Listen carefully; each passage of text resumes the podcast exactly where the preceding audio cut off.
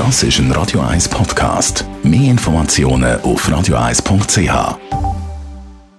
Radio 1 Literaturkritik mit der Christina Graf. Jetzt vom Roger aber zu der Christina. Christina, du hast uns jeden Donnerstagabend etwas Neues zu lesen mit dabei.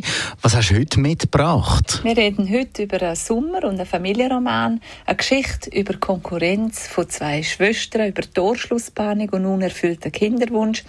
Es erzählt von der Situation, was man einander antut, der Liebsten, wenn man nicht das kriegt, was man eigentlich möchte. Geschrieben hat der Roman die Marie Oberg. Sie ist eine norwegische Schriftstellerin und hat bis jetzt erst eine Erzählband geschrieben, wo aber in Norwegen ein Bestseller geworden ist.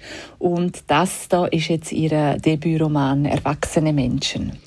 Um was geht es denn in diesem Debütroman Erwachsene Menschen? In ihrem Sommerhaus in Schweden trifft sich eine Familie, um den 65. Geburtstag von der Mutter zu feiern.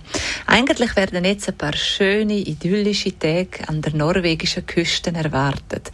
Doch dabei sind auch die beiden erwachsenen Töchter, die Marte, sie ist die sanftere, mildere, mit ihrem Mann ist sie dabei, und Ida, das ist die Ich-Erzählerin vom Roman. Sie Sie ist die taffere und ehrgeizigere und sie ist jetzt gerade 40 geworden, hat Torschlusspanik, denn sie ist Single und sie möchte nichts mehr als ein Kind kriegen.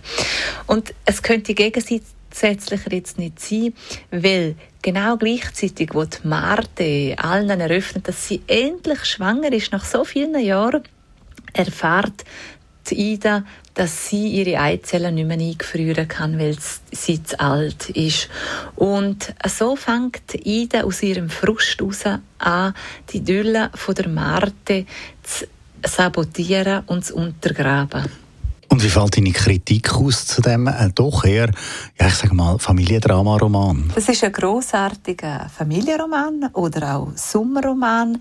Wenn man das Buch liest, dann kommt es so wie ein luftig, leichter, wunderschöner Sommertag daher. Und erst am Schluss, wenn man es fertig gelesen hat, merkt man, dass man eigentlich einen Thriller gelesen hat. Es geht ja um die Konkurrenz von den beiden Schwestern und auch um die Psychospiele, die die beiden betreiben. Das Ganze ist federleicht leicht geschrieben, witzig und aber auch bitterbös zwischendurch. Und das von der ersten Seite an. Und man merkt, dass man eigentlich, es ist eigentlich ein, so ein scheinbar leicht, ein eleganter Sommerroman, wo in dem sich aber das Drama voll entfaltet. Also sehr lesenswert. Danke vielmals, Christina Graf. Mehr von ihr dann heute in einer Woche oder jederzeit als Podcast auf radio1.ch.